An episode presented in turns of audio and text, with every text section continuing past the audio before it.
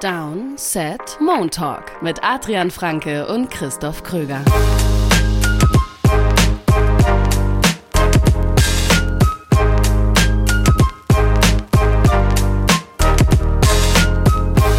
Es ist Montag und ihr hört eine neue Folge Moon Talk von Downset Talk, dem offiziellen NFL-Podcast von RTL. Ihr hört uns bei RTL Plus und überall da, wo es Podcasts gibt. Und wir sprechen heute am 29. Januar 2024 natürlich über die beiden Conference Championship Games. Klar. Aber was wir auch noch in dieser Folge tun werden, nachholen werden, ist, dass wir über so ein paar Trainerwechsel sprechen müssen. Das wollten wir eigentlich schon Ende letzter Woche Mhm. machen. Aber ihr werdet es vielleicht bei Adrian noch so ein bisschen raushören. Ähm, das musste krankheitsbedingt aufgeschoben werden. Aber jetzt bist du wieder zumindest so weit auf dem Damm, Ja. dass wir. Ich würde sagen 80 Prozent vielleicht. Ja. Also am Samstag war ich echt nicht sicher, ob wir heute aufnehmen können, weil ich einfach nicht reden konnte. Shit. Ähm, und jetzt ist es äh, besser. Ich hoff, hoffe, man hört es nicht zu sehr raus, aber äh, mir geht's gut genug. Mir geht's gut genug auf jeden Fall. Größter Corona-Fan Deutschlands auf jeden Fall, der Mann. Ich weiß auch nicht. Ich habe vor allem niemanden gesehen diese Woche. Ich habe, also es ist halt, ja, Kinder bringen es halt mit, ne? Naja, danke dafür. Aber, ey, eine gute Nachricht für dich. Du hast unser Tippspiel gewonnen. Mm. Herzlichen Glückwunsch. Es gibt endlich eine Entscheidung. Ich musste ähm, das Spiel Ravens gegen die Chiefs tippen, lag dann daneben, auch wenn ich gesagt habe, mein Bauch sagt Ja, mir eigentlich ähm, was ganz ja, Klares und mein ja. Kopf hat dann getippt. Das war dumm. Das sollte man eh nie Haben machen. wir beide gesagt einfach, ne? Und ich habe ich hab Ja. nochmal den, den Double Down sogar gemacht, weil ich habe ja meine Tipps dann am Sonntag auch gepostet und habe halt gesagt, okay, finale Tipps und war dann halt wirklich auch bei Ravens am Ende, obwohl ich ja auch in der Folge gesagt habe, Bauchgefühl irgendwie mehr Kansas Ja. City, aber Ja, ja, manchmal muss man dann doch auf den Bauch hören. Du kannst froh sein, dass du das noch ähm, zumindest festgehalten hast schriftlich, weil sonst hätte ich dich so ausgecallt hier, weil was du mir hinter den Kulissen vor den beiden Spielen geschrieben hast, wie weit du daneben lagst, aber das bleibt unter uns. Du ja, hast am ist, Ende, ist aber wirklich so. Also wirklich so, ich muss auch echt sagen, ich habe ja jetzt für die Playoffs auch für jede Woche meine Picks und sowas gemacht und Spread-Picks und so weiter. Und ich hatte eigentlich jede Woche ziemlich gute Gefühle und habe auch sehr gut gepickt. ja. Diese Woche habe ich mich, mich ultra schwer getan. Und hab, Ja, gut, Chiefs habe ja. ich getroffen im Endeffekt, weil ich die Chiefs mit dem Spread natürlich genommen habe, weil der vier ja, Punkte gut, oder das haben wir war. aber beide auch in der Folge Genau, gesagt. Mit dem Spread genau. nehmen wir sie beide, ja. Aber vom, vom, vom Gefühl her, auch vom Spielverlauf her, wahnsinnig schwer zu picken und, und lief auch in beiden Fällen einfach anders, als ich es gedacht hatte. Ja, ja. Du hast letztendlich mit dem 49ers Pick gewonnen. Mhm. Und ich sag mal so, ich möchte nicht in Details gehen, aber Adrian war sich deutlich sicherer, als ähm, Ja, der Spielverlauf das Ja. hergegeben hat. Auch hier müsst ihr nur meine Spread-Picks äh, anschauen. Ich habe ja die Niners minus 7 genommen. Weil ich Ja, dachte, aber- die gewinnen das so mit ja, 10 Punkten. Irgendwann laufen sie dann vielleicht weg mit dem Spiel, zweite Hälfte, könnte ich mir vorstellen. Hm. Ja, nix war's. Nix war's. Aber letztendlich ist das wurscht, weil da, da fragt niemand mehr nach, weil du hast, glaube ich, jetzt zum zweiten Mal, also Hm. zwei von zwei Mal, Mhm. äh, unser Tippspiel gewonnen. Ehre, wem Ehre gebührt. Und du hast es gerade schon angesprochen, dieses Spiel Niners gegen Lions lief dann doch ganz anders, als das sich der ein oder andere vorgestellt hat. Die San Francisco 49ers gewinnen am Ende mit 34 zu 31. Dieses Mal sind sie nicht im Conference Championship Game gescheitert. Das wäre dann das dritte Mal in Folge gewesen, auch wenn es wirklich lange danach aussah. Die Lions führten zur Halbzeit mit 24 zu 7 und ich habe zwar nie so richtig aufgehört, an die 49ers zu glauben. Mhm. Ich wusste, das kann immer noch was werden. Aber ich sag mal so, zur Halbzeit war ich schon Ja, war ich schon sehr skeptisch, dass, da, dass das was klappt, weil die Lions, wir sprechen da gleich noch im Detail drüber, was die in der ersten Halbzeit gemacht haben und wie gut diese Offense aussah, aber das war halt einfach statistisch der zweithöchste Scoring-Output für ein Auswärtsteam in einem Conference Championship Game, seit es die NFL in dieser Form gibt, also seit 1970. Also so gescored hat noch nie ein Auswärtsteam, äh, doch, einmal mehr. Ähm, einmal gab es noch ein, äh, eine krassere Performance in einer Halbzeit, aber das war schon enorm, was die da abgerissen haben. Die waren on fire. Bei den 49ers lief überhaupt nicht so richtig zusammen und in der zweiten Halbzeit hat sich das Blatt komplett gewendet und es gab ein entscheidendes Play nach dem anderen zugunsten der Niners. Wie konnte das passieren? Also, wenn Teams solche Comebacks schaffen, und das ist ja sogar ein historisches Comeback, du hast gerade eine Zahl schon gesagt, das hat ja noch nie, ist noch nie passiert, dass ein Team einen 17 Punkte Rückstand zur Halbzeit in einem Championship Game aufholt. Das ist noch nie passiert. wenn Teams. In den Playoffs schon, schon das ein oder andere Genau, Mal und auch genau. Kyle Shanahan hat schon mit äh, solcher, solchen Arten von Comebacks richtig, ähm, zu tun gehabt. richtig. Ähm, aber wenn Teams sowas schaffen, dann müssen eigentlich ein paar Sachen immer zusammenkommen. Also, der Gegner muss Fehler machen, man braucht Glück. In, vor allem in kritischen Momenten braucht man hier und da Glück. ja. Und man muss natürlich auch die Fehler des Gegners bestrafen. Und das war einfach ein Spiel, eine zweite Halbzeit, in der alles, was die Niners gebraucht haben, für sie gelaufen ist. Und Ja. bevor das falsch rüberkommt, bevor Niners-Fans wieder Schnappatmung kriegen, das, meint, das heißt nicht, die Niners hatten Glück. Einfach nur. Weil das ist natürlich auch Quatsch, sowas zu sagen. Ich meine einfach, dass in jeder kritischen Situation das Play zugunsten der Niners ausgegangen ist in der zweiten Hälfte. Mal, weil sie einen Play Ja. gemacht haben, mal, weil die Ja. Lions einen Fehler gemacht haben und manchmal auch, weil San Francisco einfach Glück hatte, klar. Ich habe mir die kritischsten Szenen extra chronologisch rausgeschrieben, dass jeder, der möchte, das auch sehr, sehr leicht nachvollziehen kann. Man Fangen wir an merkt, mit du hattest, man merkt, du hattest äh, die letzten Wochen viel mit 49ers-Fans in deinen Mentions zu tun. äh, so. äh, ich sichere mich ab. ja, Ähm, eben. der erste Lions-Drive nach der Pause war ja Lions 24-10 immer noch vorne, bewegen den Ball gut, haben Erster und 10 an der Niners 36-Yard-Line. Bei First Down, Play-Action, Goff hat Sam Laporta eigentlich tief bei einer Outbreaking Ja. Route, ungefähr an der 10, überwirft ihn, Ball, keine Chance, den Catch zu machen für Laporta, Ball ist einfach zwei Yards zu weit geworfen. Und von diesem First Down kommen sie in Dritter und Vier und dann in Vierter und Zwei. So, da hast du schon mal diese erste kritische Situation. Spielst du das aus oder kickst du das Field Goal hier? Wenn du das Field Goal kickst, stellst du den alten Abstand wieder her, machst wieder ein, ein Drei-Possession-Spiel draus und wenn du das First Down natürlich kriegst, nimmst du weiter Zeit von der Uhr, kannst vielleicht einen Touchdown scoren. Erstmal vielleicht an dich die Frage: Fandest du es richtig, das auszuspielen? Weil ich, das wird sehr viel diskutiert. Das habe ich jetzt auf, auf Social Media auch schon gesehen heute Morgen. Das wird äh, viel diskutiert. Ich bin tatsächlich etwas unentschlossen bei diesem Play gewesen. Mhm. Ähm, in dem Moment habe ich aber nicht gesagt, ähm, dass ich es für eine schlechte Idee halte oder Mhm. nicht. Also nicht für Ja. mich so wahrgenommen, sondern eher tatsächlich hat ein positives Gefühl überwogen im Sinne von, ja, bleib halt weiter auf dem. Gaspedal. Ja, du Ja. führst zwar, aber es sind die fucking 49ers. Mhm. Du weißt, was alles noch passieren kann. Bleib auf dem Gaspedal. Ja, das war auch mein Takeaway. Ich finde, das ist so eine Situation, wo du für beides argumentieren kannst. Absolut, das finde ich auch, ja. Ähm, also kein klares Ding. Ich war auch eher in der Richtung so, ich verstehe es, warum sie es machen. Und vor allem, das Play ist ja da. Josh Reynolds ist offen, Goff wirft Ja. den Ball hin und, und Reynolds lässt den Ball fallen. So. Das heißt, wir haben allein bei diesem Drive verpasster Wurf von Goff bei First Down für einen Big Play und dann kommen sie in Fourth Down und du hast einen Drop vom Receiver. Es sind im Prinzip zwei Fehler der Lions, wo jetzt die Niners nicht viel dazu beigetragen haben. Aber es ist natürlich ein Turnover in dem Moment. Dann direkt der nächste Drive ist natürlich das 51-Yard-Play auf Ayuk, ähm, das sicher jeder gesehen hat jetzt mittlerweile. Und Wurf, da kann man, äh, kann man schon von Glück Ja. sprechen. Ja, also natürlich ein Wurf, den Purdy niemals so machen darf und Nein. der halt intercepted werden muss. Und äh, dann, Er fällt dem fucking Ja. Verteidiger. Ich habe jetzt schon zweimal geflucht. So lange müssen wir die als explicit hier. Ich drücke mich, ich drücke mich besser aus jetzt. Dem fällt der Ball, dem Mhm. Verteidiger fällt der Ball ins Gesicht. Ja. Also den muss er einfach fangen. Ja, Kindle Wildor, ähm, einer der, der, ja, der Cornerbacks, die halt, die halt mittlerweile da starten bei den Lions, äh, muss den halt fangen. Er fängt ihn nicht nur nicht, sondern er prallt von ihm, von seinem, von der Face Mask, glaube ich, oder vom Helm ab und ähm, Ja. prallt halt so ab, dass Ayuk ein Play machen kann. Der macht natürlich auch ein sensationelles Play dann in dem Moment. Du musst erstmal so in der Situation tatsächlich Genau. bleiben und dann, also Genau. das passiert ja in einer in Bruchteilen von Sekunden, Richtig. wenn du dich selber im Vollsprint bewegst, da so die Aufmerksamkeit, die Ja. Konzentration be zu behalten, ist ein Monsterplay. Genau, also tolles Play von Ayuk. Der Weg dahin, dass es überhaupt möglich ist, natürlich glücklich. So, kurz danach machen sie einen Touchdown. Nächster Lions Drive. Gleich beim ersten Play, Gibbs hat einen seiner wenigen Straight Runs durch die Mitte. Also Gibbs sehen wir ja eher so in Space, nach außen und so weiter. Läuft wahrscheinlich auf die falsche Seite von Goff. So wirkt es irgendwie. Also, sah irgendwie Also so er ist auf jeden Fall auf der laufen. falschen Seite von Goff. Ähm, Genau, das meine ich. Ja, je, genau, nachdem, ich. je nachdem, wer sich, wer sich halt, da, irgendjemand hat da eine falsche Mhm. Entscheidung getroffen, weil ich glaube, er hatte sogar den Arm, ähm, er hatte den falschen Arm Ja, unten, weil genau. du machst ja immer den Genau, ähm, Arm so oder die Arme so, dass du quasi eine Öffnung hast Richtig. hin zum Quarterback, damit eben nicht, es nicht passieren kann, dass dein eigener Arm den Ball irgendwie berührt vorher und es dann vielleicht zu einem Fumble kommt. genau. Und er hat ja auch dann, also wenn man die Zeitlupen sieht, er hat den Ball ja eigentlich nie so richtig unter Kontrolle. Also er wackelt die ganze Zeit so ein bisschen, wird, wird, wird getroffen, fummelt.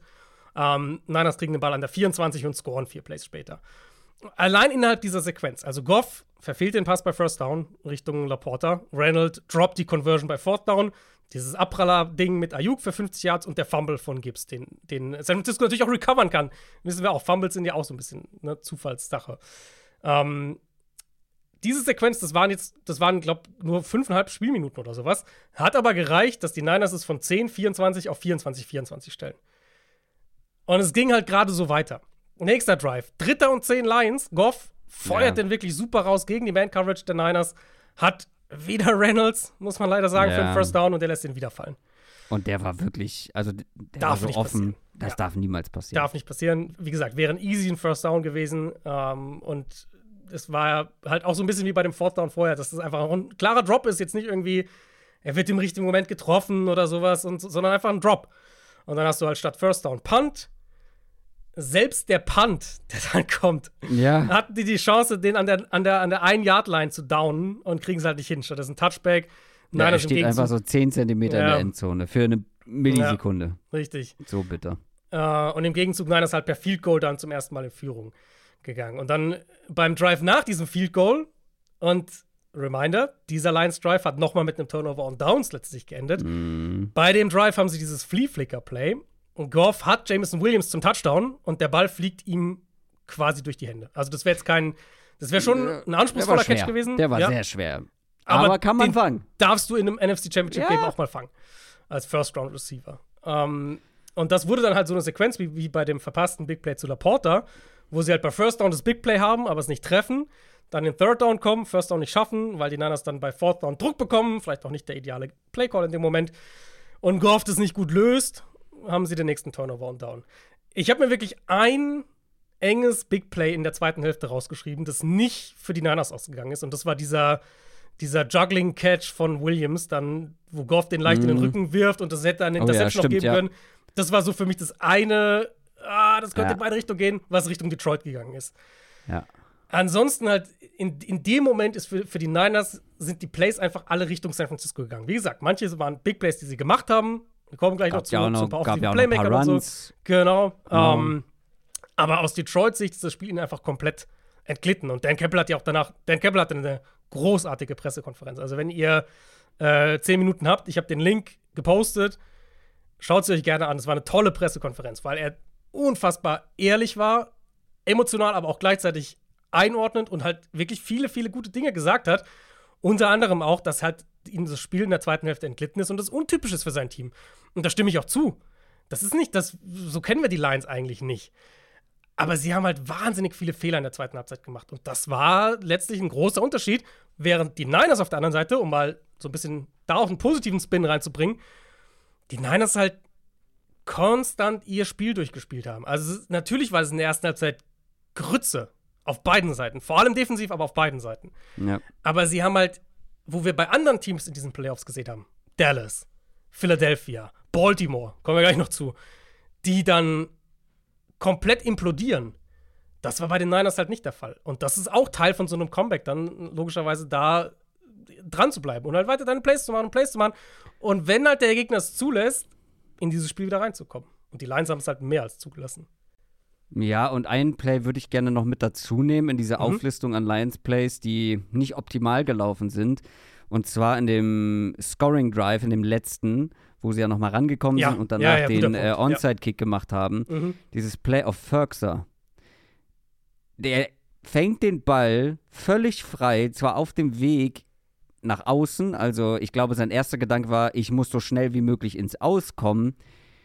Aber wenn er ein bisschen schneller geschaltet hätte, wenn er ein bisschen dynamischer gewesen mhm. wäre, dann hätte das ein easy Touchdown sein können. Und ja, es war letztendlich in dem Drive ein Touchdown, aber sie haben halt noch zwei Plays dafür gebraucht. Auf jeden Fall sind noch einige ja, Sekunden allem, von der. Also ja. ich dachte, dass du da, dass du auf ein anderes Play ähm, raus willst. Ah, den, den Run, den Run, der kommt. War der ja, davor? Also der danach? Run, der Run in Kombination mit der Timeout halt. Also, dass sie einen Run ja, bei. Das bei brauchst du ja alles nicht, wenn Ja, ja, genau, genau. einmal schnell schaltet Ja. und sieht, oh, ich bin ja mega frei, wenn ich Ja. jetzt upfield gehe, dann bin ich in der Endzone. Ja. Und dann hast du so viel Zeit gespart, dass vielleicht brauchst du nicht mal unbedingt einen Onside-Kick, keine Ahnung. Äh, aber vielleicht brauchst du ihn wahrscheinlich schon, aber trotzdem hast du noch viel mehr Zeit auf Ja. der Uhr. Ja, genau. Und dann würde ich halt das damit dazu nehmen, was danach dann ähm, kam. Also der, Ja. der, die, dieses Firxer-Play, was du ansprichst, war ja, jetzt will ich die Zeit hier nicht vermasseln, deswegen schaue ich sicherheitshalber nach. Ähm, eine Minute 16 noch auf der Uhr. Mhm. Eine Und Minute viel 16 auf der Zeit ist natürlich auch ein bisschen übertrieben in dem Fall. Aber Natürlich, aber mit drei Timeouts. Zeit. Also mit drei Ja, Timeouts, genau, eine genau, 16, wenn genau. du das scorest, dann musst du sie halt einmal, also musst du einmal sie three and out zwingen und dann hast du eine Chance. Genau. Ähm, aber was halt danach passiert, du hast dann gut Incompletion bei Second Down und dann Third and Goal, sie laufen den Ball, Montgomery wird im Backfield ge getackelt, dass sie da kein Play parat hatten. Also es war Third and Goal an der 1, vielleicht hatten sie Mhm. ein Play nur für an ein oder zwei Yard lang, keine Ahnung, aber dass sie halt da nicht irgendwie was schnell parat hatten. Entweder, okay, wenn wir es nicht kriegen, kicken wir es Field Goal, macht auch ein One-Possession-Game draus, Onside-Kick, fertig. Oder, wenn wir es nicht kriegen, haben wir diesen Pass, den callen wir, zack, so, Ja. ne, dass es schnell läuft. Ja.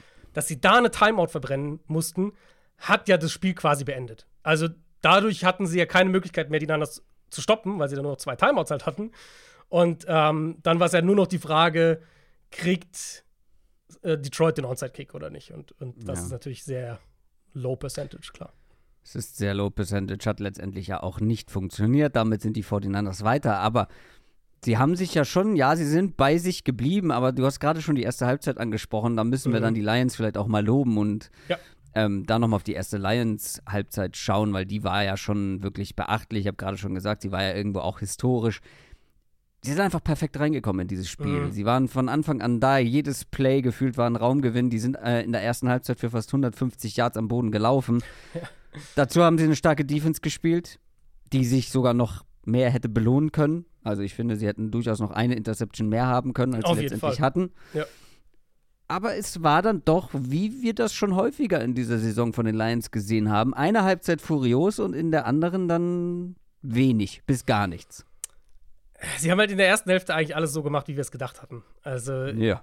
also wie wir es im Idealszenario gedacht hatten. Die haben 18 First Downs produziert in der ersten Hälfte. Ja, Wahnsinn. Fünf von sieben bei Third Down und da waren ja mehrere lange mit dabei. Wieder St. Brown mit, mit mehreren kritischen First Down Catches bei Dritter und ewig. Run Game sah super aus. Die Run Defense Mhm. der Niners sah richtig schlecht aus. Gerade die Edges, darüber hatten wir ja vorher gesprochen. Chase Ja. Young und so, die die sind, das sieht nicht gut aus, das ist nicht Ja, die dynamisch. Interior sah aber auch nicht gut aus. in der Interior sah auch nicht Halbzeit. gut aus. Also sie haben es wirklich genau da angegriffen, wo man es gedacht hatte. Und das war ja so, okay, Detroit ist ja sieben Punkte Underdog. Was muss passieren, dass sie das Spiel gewinnen? Und das war ja wirklich Ball gut laufen, effizient sein. Scoren, scoren, scoren. Und wenn San Francisco Fehler macht, wie halt dann bei der Third Interception, die ja kam, dann die bestrafen. Und das haben sie in der ersten Halbzeit nah dran an der Perfektion gemacht. Und in der zweiten Halbzeit haben sie es halt komplett weggeworfen. Ich hatte hier eine Game Management Szene mir noch rausgeschrieben. Ähm, der letzte Drive vor der Halbzeit. Findest du, sie müssten da auf den Touchdown gehen? Also, Szenario war ja Vierter und Goal an der 3 Ja. mit 10 Sekunden noch auf der Uhr. Also drei Yards für einen Touchdown. Lions nehmen Timeout, kicken das Field Goal und gehen damit in die Halbzeit. Weil Ja, ich fand, dieses, das hat, also das war für mich so meine Interpretation, so ein bisschen, ja, sie wollen jetzt hier noch positives Momentum mitnehmen, so diese Denkweise.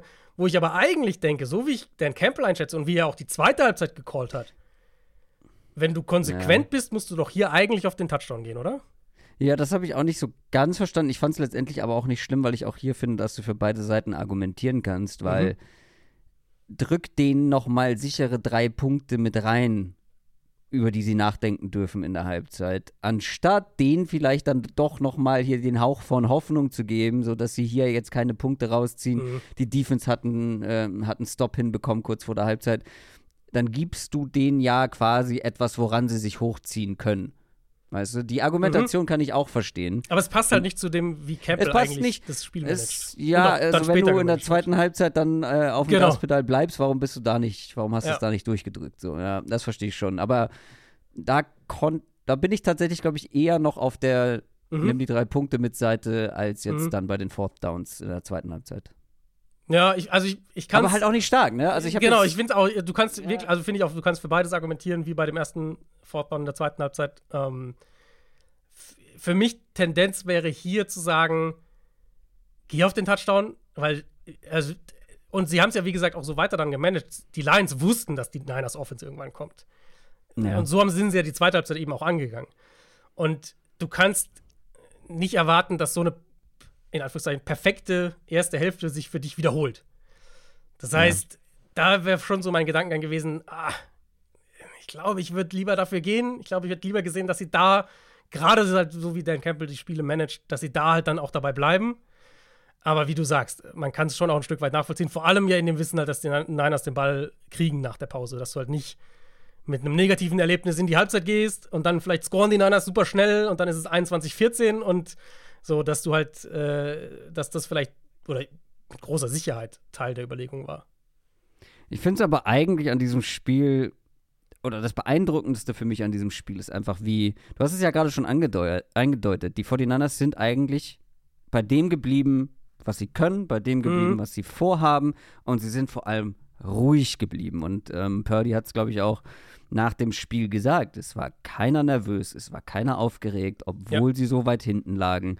Sie wussten, wenn sie ihre Leistung irgendwie aufs Feld bringen, mit ihren Playmakern, mit der Qualität, die sie haben, dann werden sie das Spiel noch irgendwie zumindest ja offen gestalten können ich finde es krass, wie sie dann diesen, es ist zwar eine Floskel, aber den Schalter umgelegt haben. Was mhm. genau, kannst du gleich erklären, aber trotzdem, jetzt erstmal auf von außen betrachtet, war es einfach ein Schalter umgelegt. Weil alles, was in der ersten Halbzeit nicht funktioniert hat, vor allem offensiv, hat ja in der zweiten Halbzeit deutlich, deutlich besser funktioniert.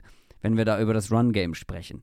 Ja. Da wurden sie zigmal gestoppt von den Lions. Ja. Richtig starke Run-Defense. In der zweiten Halbzeit gab es die Big Plays am Boden von Christian McCaffrey. Und Brock Purdy hatte ein paar richtig entscheidende Runs in manchen Momenten.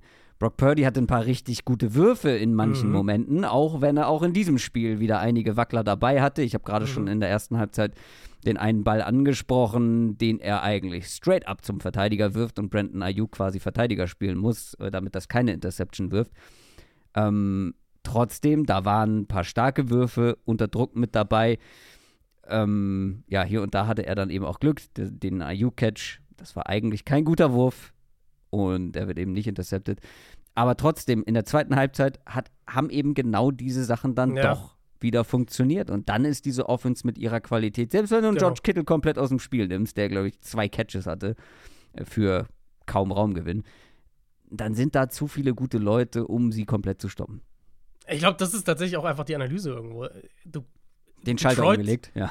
Ja, ja, Detroit hat aber einfach nicht die defensive Qualität, um das halt über vier Viertel aufrechtzuerhalten. Und deswegen ja, fand ich auch ja. die Herangehensweise eben von Dan Campbell so nachvollziehbar, weil du nicht erwarten kannst, dass es so weitergeht. Und es sind ja, also sind ja keine, äh, na gut, okay, das ist nicht so ganz korrekt. Ich wollte gerade sagen, es sind keine verrückten Sachen passiert, es sind schon ein paar verrückte Sachen passiert, ähm, die natürlich auch zu Scores geführt haben, das Ayuk-Play allen voran. Aber im Endeffekt, wie wir es jetzt schon mehrfach gesagt haben, hat San Francisco ja nicht jetzt, die kamen ja nicht aus der Halbzeit mit einem völlig absurden neuen Gameplan oder sowas, sondern sie haben halt ihr Spiel weitergespielt. Und Detroit hat halt einfach hier und da mal was zugelassen. Mhm. Dann kriegst du halt diese, ich meine, diese beiden Touchdown-Drives, die wir jetzt schon ein paar Mal angesprochen haben, ist halt, der eine sind 5 Plays, 72 Yards, davon sind 51 Yards der Ayuk-Pass. Und das nächste sind halt dieses, ist, ist ein 24-Yard-Touchdown-Drive nach dem Fumble. Also du kriegst ja zwei Scores, die natürlich auch so ein bisschen fluky in dem Moment sind, wie die zustande kommen, die Drives. Aber sowas muss, ist halt Teil des Spiels irgendwo. Ja. Also das gehört halt irgendwo dazu. Und, und an, sie haben den Ball deutlich besser bewegt. Sie haben ja. mit dem Run-Game bin ich auch bei dir. Ähm, ich fand, es ist, es ist schwierig, das so zu kritisieren nach so einem Spiel, aber ich fand, dass der Gameplan der Lions Defense auch zu starr war, ein bisschen. Wir hatten ja ewig drüber gesprochen, zu starr, also zu äh, mhm. nicht, nicht, flexibel genug. Wir hatten mhm, in der Preview mhm. lange drüber gesprochen. Und mein Punkt war ja, ich will halt eigentlich sehen, dass die Pass First denken. Dass sie halt mhm. nicht auf den Run gehen, sondern dass sie mehr, mehr, also vom, von der Herangehensweise halt, wie das die Ravens gemacht haben in diesem Spiel. Ähm, und ich hätte das halt gerade in der zweiten Hälfte gerne gesehen, wenn du mit 17 Punkten führst. Das sagt sich jetzt leicht im Nachhinein, ist mir völlig klar. Ähm, aber sie haben halt eher das Gegenteil gemacht. Also sie waren, sie haben Run First versucht zu spielen, sie haben die Box aggressiv gespielt gegen den Run. Ich glaube, McCaffrey hatte, ist die Hälfte seiner Runs gegen Stackboxes gelaufen. Sie haben viel, viel geblitzt. Das habe ich auch nicht so ganz verstanden. Mhm. Und das hat dann eben auch viele 1 gegen 1 Matchups irgendwo kreiert in der zweiten Hälfte, die sie dann nicht immer covern konnten. Und die einige dieser Purdy Scrambles auch ermöglicht haben. Und die Scrambles waren richtig gut von Purdy. Also, das war ja, der war ja als Scrambler eigentlich fast besser als als Passer gestern. Und die, die Scrambles waren ja auch ja. super kritische Plays teilweise. Ja, ja, ja. Ähm, ich glaube, da war der Gameplan einfach bei den Lions defensiv, so gut es in der ersten Halbzeit aussah, nicht anpassungsfähig genug. Und natürlich ein Stück weit hat auch die individuelle Qualität dann gefehlt. Du hast halt keine Outside Corner, die Ayuk 1 gegen 1 so covern können. Das haben wir ja vorher auch gesagt. Das ist halt ein riesen Mismatch. Die Frage war dann eher für mich, wie häufig lassen sie es zu, dass Ayuk in diese 1 gegen 1 Situation kommt oder dass Kittel in 1 gegen 1 mit einem der Linebacker ist oder McCaffrey, dass Purdy halt wirklich diese Shotplays auch nehmen kann. Und das war für mich in der zweiten Halbzeit zu viel. Ähm, Purdy, ja, bin ich eigentlich grob bei dir. Ich fand auch, er hat ein paar richtig gute Plays gemacht. Gleich, also bei dem, Ja. bei dem äh, Drive, bei dem Field Goal Drive, mit dem die Niners zum ersten Mal in Führung gegangen sind. Das war dann Mitte zweiter Halbzeit. Gleich das erste Play. Entkommt da dem Sack quasi, Ja. kommt nach links raus und wirft ihn noch auf Juszczyk, der natürlich auch einen tollen Sideline-Catch da macht. Juszczyk hatte sowieso ein Bombenspiel insgesamt. Der hat auch ein paar Blocks gesetzt im Ja. Run-Game. Halleluja. Also, wenn du vor dem Spiel getippt hättest, äh, Kyle Juszczyk mehr Receiving Yards als George Kittle, hättest du wahrscheinlich Geld verdienen können. Ähm, Absolut, generell einfach auch den viel dominanteren Auftritt. Nicht Ja. nur die Catches, Ja, ähm, dieser Tiptoe-Catch an der Seitenlinie, ja. den, den macht dir kein, kein Tight End besser in dieser Das ist, Liga. ist wirklich so, ja. Ähm, ja, und dann, es war auf jeden Fall auch Glück dabei. Also Purdy hat auch ein, zwei Sacks kassiert, die er nicht kassieren, kassieren sollte. Ähm, dann, das Ayuk-Play haben wir jetzt lang genug besprochen. Der in der ersten Halbzeit war ja auch, eben, du hast, hast schon beschrieben, Ayuk, wo, wo er den Ball eigentlich zu, zu Cam Sutton quasi wirft. Ja, Und genau. Zuerst ein guter Glück hat- Pass zu Cam Ja, Sutton. Richtig. Zuerst Glück hat, dass Ayuk das Play macht und dann ja auch Glück hat, dass es nicht Offensive Pass Interference gecallt wird, weil ehrlicherweise war das Offensive Pass Interference. Mhm. Ähm, er ist halt ein aggressiver Passer und das kam den, den Niners jetzt gegen die Packers und gegen die Lions in der, in der Schlussphase bzw. der zweiten Hälfte zugute. In Spielen, wo sie aufholen mussten. Und nochmal, das ist ein Riesenunterschied zu Garoppolo. Es kostet dich halt auch manchmal. Und du brauchst dieses Interception-Glück manchmal, weil, wie gesagt, es hätte eine Interception sein sollen bei diesem, er ich glaube, es war der erste Drive ja gleich. Ähm, die Interception selber war natürlich auch ein Ding, wo er, ich glaube, er wird beim Wurf getroffen, aber er will halt auch noch in der, in der einbrechenden Pocket irgendwie ein Play zurück über die Mitte in Triple Coverage machen. ja, Also, es ist halt auch, da will er halt viel zu viel. da will er viel zu viel. Ich würde ihn hier ein bisschen in Schutz nehmen, weil wir wissen nicht, wie der Ball gekommen wäre, ja, er genau. clean genau. Rausgekommen ist- wäre, weil er wird halt schon im entscheidenden Moment getroffen an der Hand. Genau, genau, absolut. Ähm, aber die Entscheidung ist natürlich trotzdem hochgradig riskant, den versuchen da nochmal zurück reinzuzwingen irgendwie. Ich würde sagen, es war ein Up-and-Down-Spiel von ihm, ehrlicherweise. Äh, besser als das Packers-Spiel, aber Ja, in besser. ähnlichem Stil. So vom, ja, vom, ja, absolut. vom, vom er hatte von, er hatte ein paar mehr gute Plays als Mhm. letzte Woche. Vor allem als Scrambles, wie gesagt. Ich fand ihn, Ja, ich fand ihn am Boden. Ja. Also, der ist ja fünfmal den Ball gelaufen für fast 50 Yards. Ich fand ihn am, am Boden teilweise fast gefährlicher als durch die Luft. Ähm, trotzdem, finde ich, muss man hier nochmal betonen, dass gerade im Vergleich zu dem, was wir eben von der Ravens Offense zum Beispiel gesehen haben, ist, dass San Francisco nicht die Nerven verliert. Und das spricht, finde ich, das spricht für das Team, das spricht für Coaching, spricht aber auch für den Quarterback. Einfach Mhm. dahingehend, dass Purdy, glaube ich, schon extrem stabil mental ist, weil er halt diese Fehler hat, die manchmal bestraft werden, manchmal Glück dabei ist. Hat er gegen die Packers, hat er in der Saison mehrfach gehabt, wir haben ja immer wieder mal drüber gesprochen. Turnover-Glück, Interception-Glück. Aber er lässt sich halt davon null beeinflussen. Und das war halt gegen Detroit auch wieder so. Also so ein Spiel mit der Interception, die er wirft in der ersten Halbzeit, die Interception, die er hätte werfen müssen in der ersten Halbzeit, 17 Punkte hinten. Da gibt es halt durchaus Quarterbacks, die da, oder, oder Teams generell auch, die da halt komplett eingehen. Und, und das war halt hier nicht der Fall. Damit bleibt es dabei, dass die Lions das einzige Team sind, das die komplette Super Bowl-Ära am Start war, aber noch in keinem Super Bowl dabei sein konnte. Aber ich glaube, man kann trotzdem relativ positiv auf diese Saison blicken, auch wenn das Ende natürlich ultra bitter ist, gerade wenn du dir den Spielverlauf anschaust. Und die 49ers haben jetzt die Chance, mit Kyle Shanahan und vor allem mit Brock Purdy den Super Bowl zu gewinnen. Und in zwei Wochen werden sie dann spielen gegen, natürlich, wie sollte es anders sein, die Kansas City Chiefs. Am Ende sind immer die Chiefs im Super Bowl. Nicht ganz, aber fast immer. Die Baltimore Ravens verlieren gegen die Chiefs mit 10 zu 17. Es ist zwar letztendlich das ähm, ja irgendwo erwartete Low-Scoring-Game. Wir haben beide gesagt, äh, wenn ich mich richtig erinnere, Ähm, den, den Shootout könnte es eher im anderen Spiel geben. Aber am Ende haben es wieder die Chiefs geschafft. Viertes Mal Super Bowl in den letzten fünf Jahren.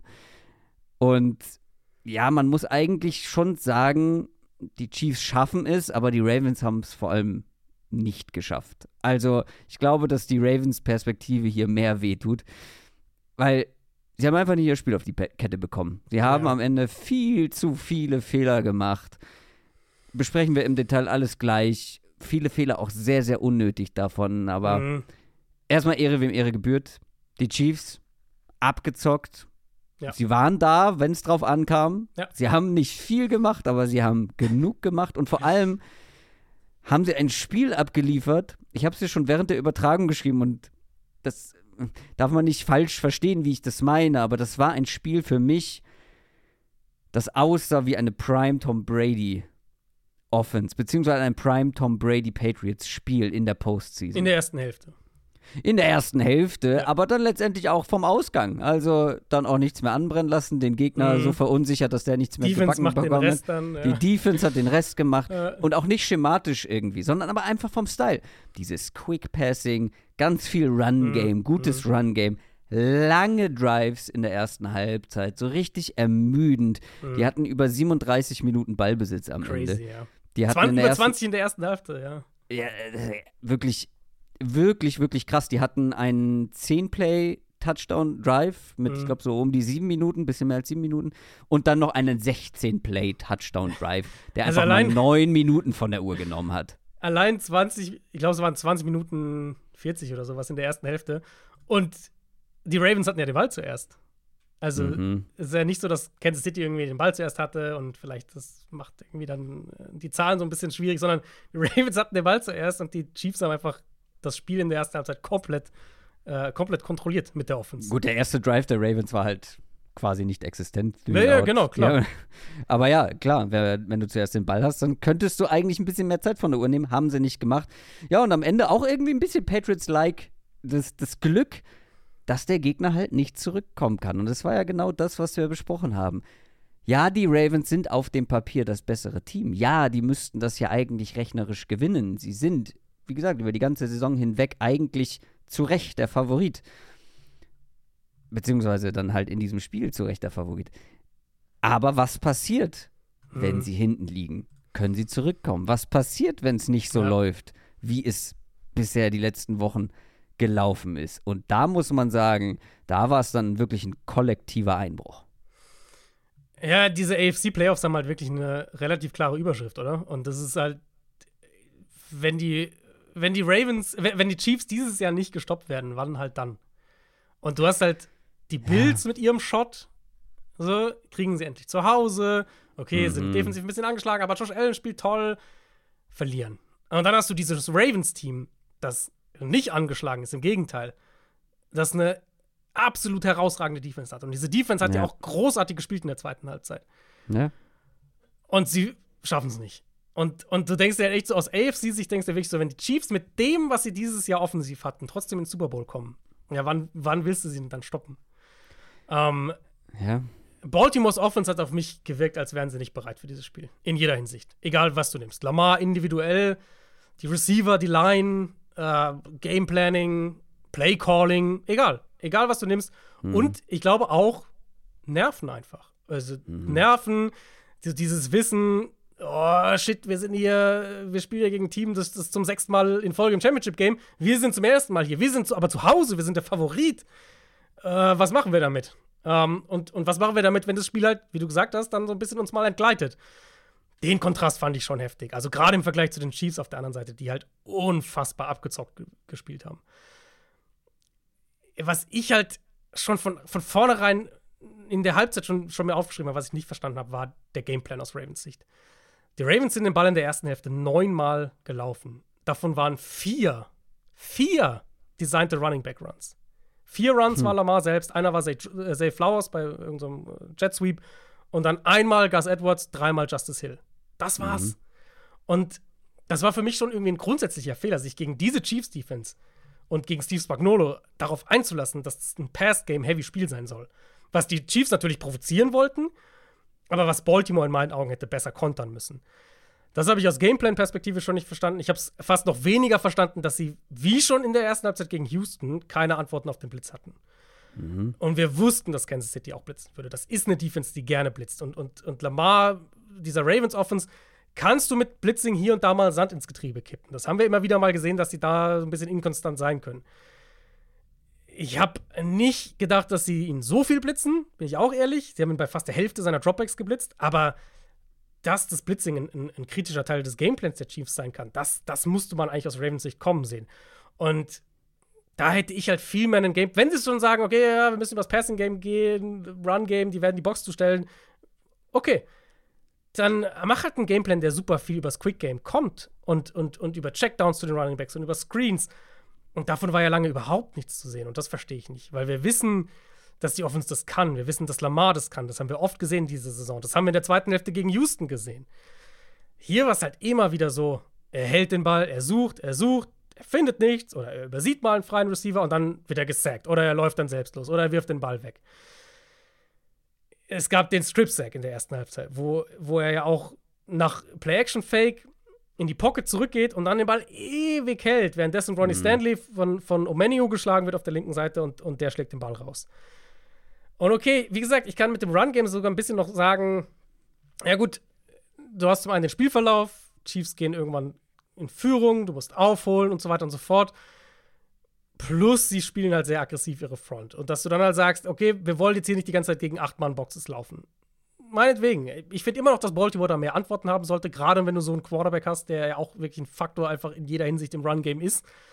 Aber dass sie dann im Passspiel nicht mehr Antworten hatten, das finde ich schwer nachvollziehbar. Und ich will da Lamar auf keinen Fall rausnehmen, weil, wie gesagt, es gab bestimmt auch Plays, die man jetzt nicht immer sieht im Broadcast-Winkel, wo er einen Receiver gehabt hätte und den nicht gesehen hat oder den Ball nicht mhm. hingeworfen hat. Ähm, was, was ich halt auffällig fand, war, in dem Winkel, den man halt sieht, bisher habe ich halt leider kein All-22, aber dass halt auch keine Checkdowns oder kurzen Underneath-Routes da waren. Und wenn ihr das mal vergleicht mit dem, wie Baltimore gegen Houston aus der Pause rauskam, wo sie auch, ne, die letzten drei, vier Drives oder was der ersten Hälfte, haben sie mit dem Blitz zu knabbern gehabt, haben nicht so Antworten gefunden. Und dann kommen sie raus aus der Pause und du siehst halt wirklich konstant diese kurzen Crosser, Checkdowns, alles. Also Spieler, die halt noch im Screen sind, wenn wir das Spiel in der TV-Übertragung gucken, sind halt da für, für kurze Catches. Das fand ich war hier viel zu lange nicht der Fall in dem Spiel. Und das war halt irgendwie die Story des Spiels. Ravens haben keine Lösung, sie haben keine Antworten, egal auf welcher Ebene, ob, ob Play Calling, ob Situational Awareness und dann sind sie, fand ich, auch viel zu früh, Lamar auch viel zu früh auf diese All-In-Würfe gegangen, statt es halt mehr auszunutzen, dass ihre eigene Defense das Spiel ja eng gehalten hat. Also es war ja nicht so, dass sie irgendwie im dritten Viertel schon ja. 20 Punkte aufholen müssen oder sowas, sondern du, du musstest ja nicht auf diese Killshots gehen. Ähm, er hat in der Summe einfach extrem kopflos gewirkt. Und da reden wir ja noch nicht mal über ja, die, die großen individuellen Fehler, die passiert sind. Und davon gab es einfach viel zu viele. Du hast zwar mhm. die Defense gerade gelobt, aber selbst da gab es welche. Also wenn wir das mal chronologisch durchgehen, da gab es diese dumme Strafe von Calvin Neu, ähm, wo er sich da noch mit einmischt äh, in diese kleine, ich nenne es mal Rangelei und dann eine Strafe bekommt. Dann gab es direkt hinterher eine ja, relativ unnötige Roughing the Passer Strafe. Dann gab es Natürlich äh, müssen wir über Zay Flowers sprechen. Ja. Der, weil, äh, dann hast du mal Big Plays. Zay Flowers war der einzige Playmaker, ja. der bei den Ravens eigentlich geliefert hat. Ähm, außer so ein paar Lama Jackson individuelle Plays, wie zum Beispiel den eigenen Ballfang. Also der einzige Passcatcher, sagen wir es mal so. Ja, genau. Und der bestraft sich dann halt zweimal selber. Du hast einmal den langen Ball auf ihn, wo er dann dieses, ja, in meinen Augen sollte sowas keine Strafe sein, aber das ist ein anderes Thema, dann ähm, für Taunting bestraft wird, weil er sich über dem Verteidiger aufbaut und auch den Ball in seine Richtung. Ja, sagen wir so, es sollte, keine, es, es, sollte keine Strafe sein, aber jeder weiß halt, dass es eine Strafe ist. Und deswegen ja. darfst du es halt nicht machen. Und ja, vor allem, ja, ja. Also das, war ja, das war ja wirklich Bilderbuch. So, sowohl Klar. dieses Ball hinflippen, als auch mhm. über dem Gegenspieler stehen. Das sind quasi die zwei genau. Lehrbuchbeispiele für Taunting und er macht halt beides. Ja, ja, also es darf sich keiner drüber beschweren. Ich finde nur, let them taunt, so ungefähr. Also, ja, du, fände ich auch nicht schlimm, schon aber dazu, weil, ey, dieses ganze Trash-Talking, was du halt nicht siehst, wird auch nicht bestraft. Und ich bin mir ziemlich sicher, dass da die Refs teilweise Dinge hören. Das glaube ich auch. Also, die sind nah genug dran. Ähm, sondern nur das, was du natürlich im Fernsehen siehst, das wird dann bestraft. Also, ich finde es ein bisschen albern, aber okay, ist eine gerechtfertigte Strafe nach dem Regelwerk. Okay, aber trotzdem, stellst du dir damit wieder selber ein Bein, beziehungsweise hackst dir auch selber wieder ins Bein, nachdem du halt so ein Big Play hast, weil du dann wieder ein Stückchen weiter zurückgeworfen wirst und du standst eigentlich fast vor der Endzone. Dann Zay Flowers. Ich weiß, du, ich habe es bei Twitter gesehen, du hast dich sehr kritisch zu diesem Play geäußert. Ich sehe es als relativ unglücklich einfach nur an, dass Zay Flowers beim Versuch in die Endzone zu kommen Zentimeter vor der Endzone den Ball verliert Aber, und es dann ein Touchback also, ist. Es, also es gibt halt keinen Grund, den Arm auszustrecken für mich. Aber es ist in der Situation, also da verlangst du sehr, sehr viel von einem Das Receiver, stimmt. dass er in der Situation daran denkt, welches Down and Distance haben wir denn gerade hier? Muss ich auf Krampf versuchen, in die Endzone zu kommen? Du willst als Spieler in die Endzone, wenn du so kurz davor bist, dann versuchst du es halt auch. Aber für mich ist es halt mehr so auch dieses, ähm, also okay, zum einen, sagen wir mal, Down Distance, also er hätte ja einen First Down gehabt schon in dem Moment. Das, das war ja so ein Punkt, aber finde ich fair, das, das klammern wir mal aus. Es war ja aber kein Fourth Down Play oder sowas. Also wo du sagst, das hier muss in die Endzone kommen. Ja, ja, aber das meine ich eigentlich damit. Also, Achso, okay. Nee, weil dann finde ich, ist halt, also müssen wir, dann finde ich, müssen wir halt über Ball Security sprechen, weil er wurde ja, also gab es überhaupt einen Grund für ihn, in dem Moment den Arm so auszustrecken? Oder, weil er war ja nicht irgendwie, er springt ja nicht über einen Gegenspieler rüber oder so, sondern er springt ja, einfach Richtung Endzone. Der erste Kontakt quasi, den er, den er kriegt, ist ja äh, Jarius Sneed, der natürlich ein Monster-Play macht und der ihm den Ball rausschlägt. Für mich ist es schon ein, ein, in dem Moment ein mentaler Fehler irgendwo vom Receiver, weil ich meine, Teams arbeiten doch gerade an diesen Mini-Detailsituationen so intensiv und dass du halt genau in solchen Situationen nicht den Fehler machst. Und das ist halt so ein, das ist ja so ein Thema, was wir auch regelmäßig haben, irgendwie. Äh, Touchback, Fumble, diese ganze Geschichte über die Goal-Line und, und manche Leute, die das kritisch sehen und so weiter. Aber es ist Ne, ein Moment, Moment, Thema. Moment. Das ist, aber, ja, aber das ist das eine. Ich finde das schwierig zu vergleichen. Was kritisiert wird und in meinen Augen auch zu Recht ist, wenn Nein, nein, du aber deswegen- nein, und der Ball durch die Endzone rausrollt. Nein, nein, meine ich gar nicht. Mein- Darauf wollte ich gar nicht hinaus. Aber deswegen ist dieses Play präsent. Dieses Fumble vor der Goal-Line. Und deswegen ist es auch in meinen Augen was, was Teams und, und, und Position-Coaches in ihre Receiver reindrillen, weil sie halt sagen, äh, solange du nicht in einer Must-Score-Situation bist, ist doch Ball-Security hier Prio 1. Weil wir können auch bei, bei Second Down oder bei Third Down scoren. Wenn wir den da fummeln und der geht in die Endzone, ja, dann war's das. Ich verstehe ja den Punkt, aber ich, ich tue mich schwer, da wirklich den Receiver in dem Moment zu kritisieren, weil überleg dir mal, also wo waren wir denn hier? Wer, oder wo, wo, wie, wo sind die im State of Mind aktuell? Du bist der Favorit zu Hause gegen die Chiefs. Du hast bislang offensiv so gut wie gar nichts auf die, Ba- äh, auf die Kette bekommen. Du willst unbedingt scoren, du hast hier die Möglichkeit zu scoren. Letztendlich waren es Zentimeter, die ihn davon abgehalten haben. Für mich ist das halt ein viel, also sollte man in meinen Augen das Play von Snead viel mehr positiv herausheben, als Zay Flowers dafür kritisieren, dass er es versucht. Wie gesagt, am Ende waren es Zentimeter, paar Zentimeter mehr oder der Impact kommt ein paar Zentimeter später, ein paar Millisekunden später und es ist ein Touchdown und Zay Flowers wird gefeiert dafür, dass er das hier, den, wird er für seinen Effort gefeiert ähm, und für die Vehemenz, mit der er versucht, in die Endzone zu kommen. Für mich einfach ein überragendes Play, so Ja. gezielt den Ball da rauszuschlagen in der Bewegung. Das ist halt, das ist halt absurd gut.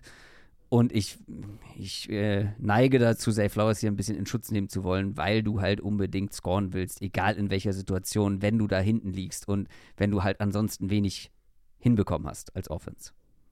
Also bei Flowers, ich, also ich stimme dir zu, dass bestimmt die Situation, Umstände, wie läuft das Spiel und so weiter, äh, Größe der Situation mit Sicherheit eine Rolle gespielt haben, aber halt für mich in dem Moment halt eher da, dahingehend eine Rolle, dass er halt ein Risiko eingeht, was er nicht eingehen sollte, in dem Fall. Ich stimme dir aber voll Ja, zu. wir natürlich. Also ganz rational betrachtet war das dumm im Nachhinein. Nein, aber das ist halt der Punkt. Ich finde es halt auch, also ich finde das ist auch im, im Vorhinein kein gutes Play von ihm, den Ball da so auszustrecken, weil es nicht nötig ist. Das ist eher so mein Punkt. Also du, Ja, du gehst in meinen Augen ein, ein dafür- großes Risiko ein, wo der, wo die, Wie gesagt, also ja, du, du rational setzt den Ballbesitz komplett halt aufs Spiel. Absolut, rational betrachtet schon, aber aus Sicht des Receivers, in dem Moment setzt er ja eher, also für ihn ist das ja ein Play, ich kann hier scoren, ich will Ja, unbedingt scoren und nicht, ich bringe den Ball in Gefahr. Das ist ja nicht das, worüber er in dem Moment nachdenkt. Und da kann ich halt diese, die intrinsische Motivation eines Receivers voll und ganz nachvollziehen. Wenn du so knapp davor bist, dann versuchst du hier noch in die Endzone zu kommen. Aber letztendlich drehen wir uns ja im Kreis, weil es sind zu viele Fehler am Ende gewesen. Ja. Zay Flowers mit den beiden Fehlern, der sich dann auch noch die Hand äh, übrigens kaputt haut. Ja, ja. Ich kann ihn verstehen. Ich habe mir auch schon mal ähm, bei vielleicht gewissen Spielen, äh, ob sie jetzt digital sind oder im Real Life sind, habe ich mir vielleicht auch schon mal wehgetan, weil ich irgendwo gegengeschlagen habe. Soll vorkommen. Aber es war ja nicht nur Zay Flowers, es gab dann die Jackson Interception, ein katastrophaler Fehler, auch ein unnötiger Fehler, ähm, den Ball da hinzuwerfen. Dann gab es noch eine ähm, zwölf Mann auf dem Feld Strafe kurz vor Ende. Dann gab es, glaube ich, wieder eine. An ja, dann gab, stimmt, dann gab es ja eigentlich noch die Unnecessary, unnecessary Roughness Strafe äh, von Patrick Queen. Nee, von Rockon Smith war es, ne? Neu war es, glaube ich. Oder? Nee, die war früher. Ich meine, die ganz am Ende, wo er Offside äh, provozieren will. Das ja, nee, Moment, nein, das war ja aber eine kalkulierte Strafe. Nein, aber nicht die, die Roughing the Passer Strafe. Du hättest ja einfach einen Offside machen können. Oder Das nicht? war doch nicht Roughing the Passer, das war doch Unnecessary Roughness, oder? Äh, meine ich ja. Aber du Aber kannst ja, aber das sind ja fünf Jahre, das sind ja fünf Jahre mehr Strafe. ja, ja, oder- ja, ja, aber ähm, Offside kannst du halt ablehnen.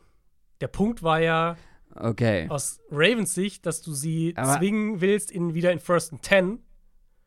Und deswegen Ja. du eine Strafe halt begehst, die sie in First and Ja, Ten wieder verstehe. zwingt. Weißt du, wie ich meine? Okay, dann klammern wir das ein bisschen aus.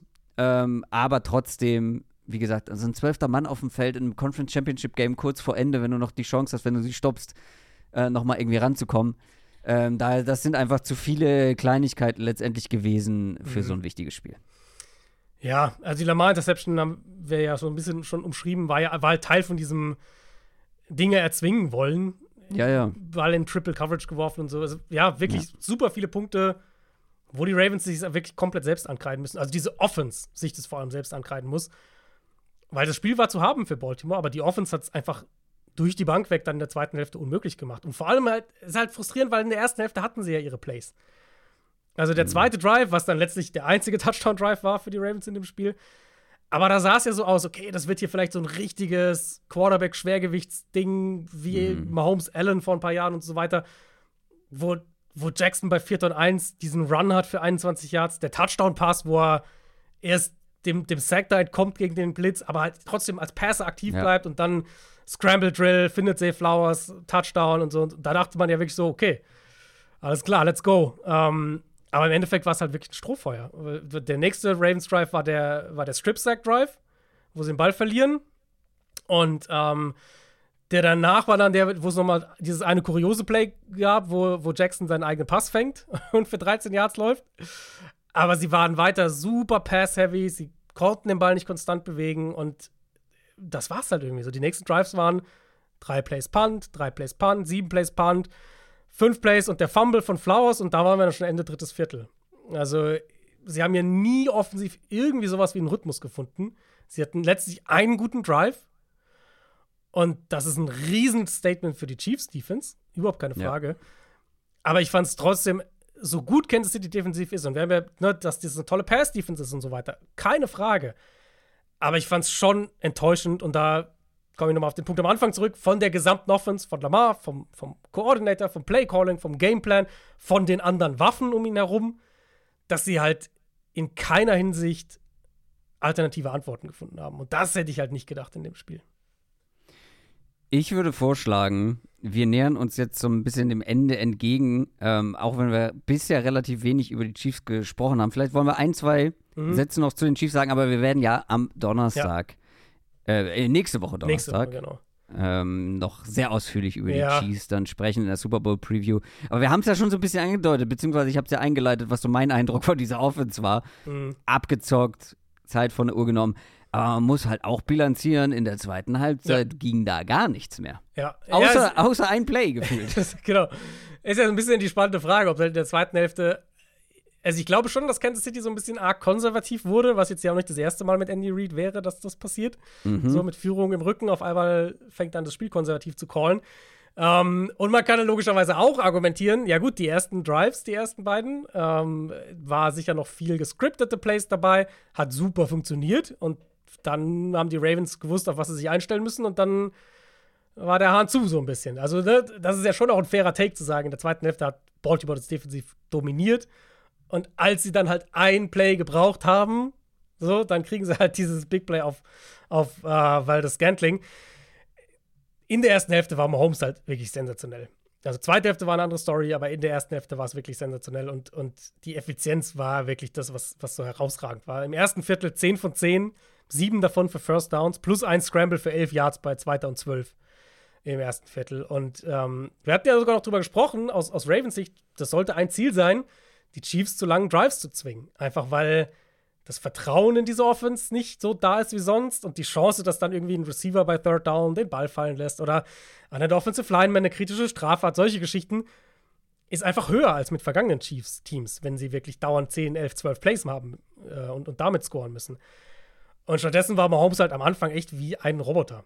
Also den Ball ja. unfassbar gut verteilt und da immer wieder First Downs geholt. Ballbesitzzeit haben wir schon angesprochen. Ja, war, war extrem eindrucksvoll diese Mahomes-Kelsey-Connection natürlich sensationell. Das müssen wir vielleicht auch nochmal ansprechen. Ja. Ähm, also, Kelsey war noch feier in der ersten Halbzeit. Total. Auch er dann in der zweiten Halbzeit so ein bisschen kalt gestellt, aber das war brutal, mhm. ähm, was der da für Catches hatte. Und er hat dann auch den Postseason-Catch-Rekord gebrochen und ist jetzt auch alleiniger Rekordhalter. Wie viel hat er am Ende genommen, äh, gefangen? Äh, waren es 10, 10, 11? Ich, ich, hab's ich gucke gleich nochmal. Ich hab's auch hier gerade 11 elf Catches in einem Conference Championship Game. Ja. Das, ähm, ja, also der ist im richtigen Moment auf jeden Fall wieder auf 100% gekommen. Ja, der erste Touchdown, äh, den Kyle Hamilton gegen den Thailand zugelassen hat dieses Jahr. Auch nicht das schlechteste Timing aus Chiefs Sicht. Ja, äh, und, und zwar gute Coverage von Und vor allem keinen Fehler gemacht eigentlich. Nee, also, nee, war wirklich gute Coverage, aber halt. Äh, also, ja. ja. Ich habe ihn hier tatsächlich gerade vor mir. Äh, ja. Hier läuft wieder so ein Autoplay-Video, wo genau dieser Catch gerade kam. Ja. Das, das, kannst du nicht besser verteidigen. Nee. Es geht eben. nicht. Er ist dran. Das ist eine 1A-Coverage. Aber ja. ja, am Ende, am Ende hast du keine Chance als Verteidiger, wenn A, der Mann, den du verteidigst, herausragend gut ist, ein äh, laufender Hall of Famer ist und oder ein spielender Hall of Famer ist und der Quarterback, der ihm den Ball zuwirft, perfekt platziert und auch ein laufender, spielender Hall of Famer ist. Und, und, Hamilton generell ist ja auch so ein Spieler, den man hier absolut herausstellen kann, weil der dann. Der war überall ansonsten. Ja, ja, er hat überall Plays gemacht, als Safety, als Corner, als in der Box, als Blitzer, also war wirklich auch überall, hat mehrere Stops auch gemacht. Ich glaube, ein Drive, wo er gefühlt jedes Play ge gestoppt hat, First Down, Second Down, Third Down. ja. ähm, oder bei Third Down als Blitzer dann durchkam, irgendwie so. Das Ding ist halt, was wir in der ersten Halbzeit halt gesehen haben hier, war, wenn der Quarterback einfach Quarterback konstant positive Plays macht und die Offense on schedule bleibt, Ball schnell raus ist, dann, dann verpuffen halt solche Sachen wie der Pass-Rush-Vorteil, den Baltimore auf dem Papier hat. Und dann reicht es eben, wenn der Quarterback so gut ist wie Mahomes in der ersten Hälfte, reicht es eben, wenn ein Verteidiger sein Matchup irgendwo verliert und Mahomes ja. da hingeht. Oder Mahomes darauf ja. vertraut, okay, Kelsey wird hier im richtigen Moment das machen. Er muss nicht die, die Route hier irgendwie gewinnen und drei Yards Separation kreieren, sondern ich weiß, wo ich den Ball hinwerfen muss. Und genau da kommt der Ball halt auch hin. Ähm, wie gesagt, zweite Hälfte war eine andere Story. Das muss man erwähnen. Das ist Teil dieses Spiels, weil ich finde, da hat Baltimore einfach auch einen großen Shoutout verdient. Aber, aber sie haben es in der ersten Halbzeit gewonnen schon. Also ja, dann muss halt von den halt, Ravens offensiv mehr kommen. Ich wollte gerade sagen, das lag halt an der Ravens Offense. Die Ravens Defense hat in diesem Spiel ihren Job gemacht. Wenn du mir vorher genau. gesagt hättest, genau. Kansas City macht 17 Punkte, dann hätte ja. ich gesagt, gut, äh, das werden die Ravens wohl hinkriegen. Ja. Und dann in der, das meinte ich auch mit abgezockt vorhin, sie haben in der zweiten Halbzeit nichts gemacht. Aber dann dieser eine lange Ball auf Marquez Valdes Scantling. Ja, und das ist ja auch so Der ist dann im typisch. richtigen Moment da. Ja, das ist halt so typisch. Du, du könntest ja in dem Moment auch einfach sagen, und es gibt sicher viele Offenses, die das gemacht hätten. Ah, okay, jetzt haben wir hier äh, Third Down, was war's, dritter und. Ja, ein mutiger Call auf jeden Fall. Das ja. war länger, ja. Also, ähm, jetzt schaue ich auch nochmal nach, dass wir nichts Falsches sagen. Ja, dritter und neun, genau, dritter und neun. Ja. Zwar kurz vor der Two-Minute-Warning ja, komm, jetzt, jetzt, jetzt, die Ravens haben keine Timeout mehr, jetzt laufen wir noch einmal, gehen auf zwei Minuten runter und kicken den Ball zu denen, also panten den Ball zu denen. Und wir führen ja mit sieben Punkten, die haben bisher erst zehn Punkte gemacht. Es gibt viele, die das so gemacht hätten und die Chiefs callen halt einfach einen Shot. Also ja. nicht, ja, nicht mal irgendwie, wir machen jetzt hier drei kurze Crosser und hoffen, einer ist frei und dann kriegen wir vielleicht einen First Down, sondern halt einfach wirklich einen Shot. Und Mahomes trifft den halt und weil das Gantling macht auch einen tollen Catch in dem Moment. Ja, das ist halt. Und äh, deswegen sind sie halt die Besten. Ja, sie sind die Besten. Es gibt ja noch viele Dinge äh, hier auf meinem Notizzettel, den ich hier äh, sehe. Zum Beispiel, dass. Also, die Chiefs haben ja nach dem Fumble der Ravens keine Punkte geholt. Also, alleine Ja. Da hätten sie ja, ja. noch mal mehr machen können und halten so ja auch die Ravens irgendwie im Spiel mit einem kurzen Feld nicht mal drei Punkte dann irgendwie zu bekommen. Also es gab diverse Möglichkeiten in diesem Spiel für die Ravens. Mhm. Sie haben keine genutzt. Damit stehen die Chiefs gegen die 49ers im Super Bowl. Es gibt ein Rematch zwischen Shanahan und Reed, zwischen Mahomes und Shanahan. Ähm, da können wir noch ein paar mehr Vergleiche aufmachen. Kelsey und Wer Shanahan, mit, Chris Jones Kelsey und Shanahan. Ja, aber Brock Purdy ist äh, das ja? neue Puzzleteil. Ja, absolut. Und ist, ähm, ich bin, ich will, mich, ich will mir nicht zu sehr auf die Schulter klopfen, weil das kommt immer unsympathisch rüber. Aber es ist unfassbar schwer in meinen Augen vor der Saison Super Bowl, die Super Bowl-Paarung vorherzusagen. Und vor allem denke ich das, weil ich in den letzten Jahren nie getroffen habe. Ich glaube nicht mal ein Team. Also ich war, vielleicht habe ich mal ein Team dabei gehabt, mhm. aber nicht zwei. Ich hatte genau das als Super Bowl-Matchup prognostiziert. Wirklich stark. Ich hatte in den letzten Jahren häufiger ein Team und das stimmt, einfach ja. komplett daneben. Also dieses ja, Jahr. Du hattest, äh, du hattest eigentlich immer eins dabei, glaube ich sogar. Ja, also, ja ich, ich, also eins hatte ich eigentlich, also wenn das jetzt jemand überprüft, findet er vielleicht irgendwo eine Lüge, aber ich glaube, eins hatte ich wirklich immer die letzten Jahre. Also in ähm, meiner Erinnerung war ich immer extrem schwach, aber diesmal beide. Ja. Bin ich tatsächlich ein bisschen stolz drauf, auch wenn man sich auf solche Predictions nicht einbilden, nichts einbilden kann. Aber egal. Und jetzt müssen noch die 49ers gewinnen, weil das habe ich, glaube ich, auch noch oben drauf äh, prognostiziert. Aber bevor wir dazu kommen, bevor wir zum Super Bowl kommen, dann in zwei Wochen, müssen wir noch drei News abhaken. Wir werden es jetzt wahrscheinlich nicht in der Ausführlichkeit machen, wie wir es in einem Short gemacht haben, aber wir müssen einmal drüber sprechen. Sind jetzt auch ein paar Tage her, diese News, aber es gab ein paar Trainerverpflichtungen. Fangen wir mal mit dem namhaftesten Kollegen an, denn sein Bruder ist gestern ausgeschieden in den Playoffs. Er hat allerdings für Michigan den ersten Titel im College Football geholt und kommt zurück in die NFL. Der hat Erfahrung mit den 49ers im Super Bowl. Jim Harbaugh ist neuer Head Coach der LA Chargers. Mein Gott, hab ich da Bock drauf. Total. Ja, total. Also ich finde es generell spannend. Ist so ein bisschen ein Trend in diesem Head Coach Hiring Cycle, ähm, dass wir weniger den, den, den Hotshot Offense Playcaller haben, was ja die letzten Jahre so das, das prägende Thema war. Und so ein bisschen mehr diese CEO und oder Culture Builder Typen. Ja, ist, ist ja eigentlich lustig, weil es gibt ja jetzt nicht so viele krasse Negativbeispiele, weswegen man davon weggehen sollte. Oder? Ich glaube, es ist eine Kombination aus Sachen. Ich glaube, zum einen gibt es einfach nicht so viele dieses Jahr. Ähm, ja, fair. Und also gibt schon, also bei den Texans gäbe es einen und bei genau, den Lions aber gut, sondern zwei, zwei werden wahrscheinlich gehired. Uh, Dave Canals kommen wir gleich noch drauf und uh, Ben Johnson. Ich denke, die beiden werden Jobs mhm. kriegen. Aber wir haben halt mehrere in dieser anderen Kategorie. Da würde ich Mayo mit reinpacken, Pierce bei den Raiders haben wir ja ausführlich drüber gesprochen. Raheem Morris würde ich da tendenziell auch reinpacken und Harbour natürlich auf jeden Fall. Also Harbour, die Chargers brauchen halt einfach dringend jemanden, der einen Winner bauen kann, der, der dieser Franchise auch mal eine Identität gibt. Ich habe darüber mal im Vorfeld jetzt auch nachgedacht, als ich jetzt so diese News auch vorbereitet habe. Was ist überhaupt die Identität der Chargers? Ich meine, es gibt Chargering, so als geflügelten Ausdruck, was ja irgendwie, also mehr oder weniger gemeint ist, verkacken, wenn man es eigentlich nicht mehr verkacken kann, so wie das mhm. Jaguars Playoff-Spiel. Und Harbour ist halt einer der besten, wenn es darum geht, ein Programm oder, oder eine Franchise zu übernehmen, aufzubauen, erfolgreich zu machen. Ein kleiner Mini-Rückblick. Der hat 2007 ein 1 und 11 Stanford-Team übernommen. Zwei Jahre später war das ein 8 und 5 Team und das Jahr drauf ein 12 und 1 Team, inklusive Bowl-Game-Sieg. Dann hat er die Niners übernommen 2011. Das war ein ja, mittelmäßiges Team, vor allem ein enttäuschendes Team. Im ersten Jahr sind die Niners unter Harbour 13 und 3 gegangen, haben es ins Championship-Game geschafft. Das Jahr drauf standen sie im Super Bowl. Im dritten Jahr nochmal zwölf Spiele gewonnen, nochmal Championship Game. 2014 ist er dann äh, 8 und 8 und dann, und dann nach Michigan. Also hat keine Losing Season letztlich gehabt. Und Michigan ab 2015. Michigan hat er den sieben Jahren davor ein einziges Mal mehr als acht Spiele gewonnen. Mhm. Im ersten Jahr unter Harbaugh 10, im zweiten Jahr auch 10. Und über die letzten drei Jahre jetzt 40 Siege, drei Niederlagen und eben in der gerade beendeten Saison National Championship Title.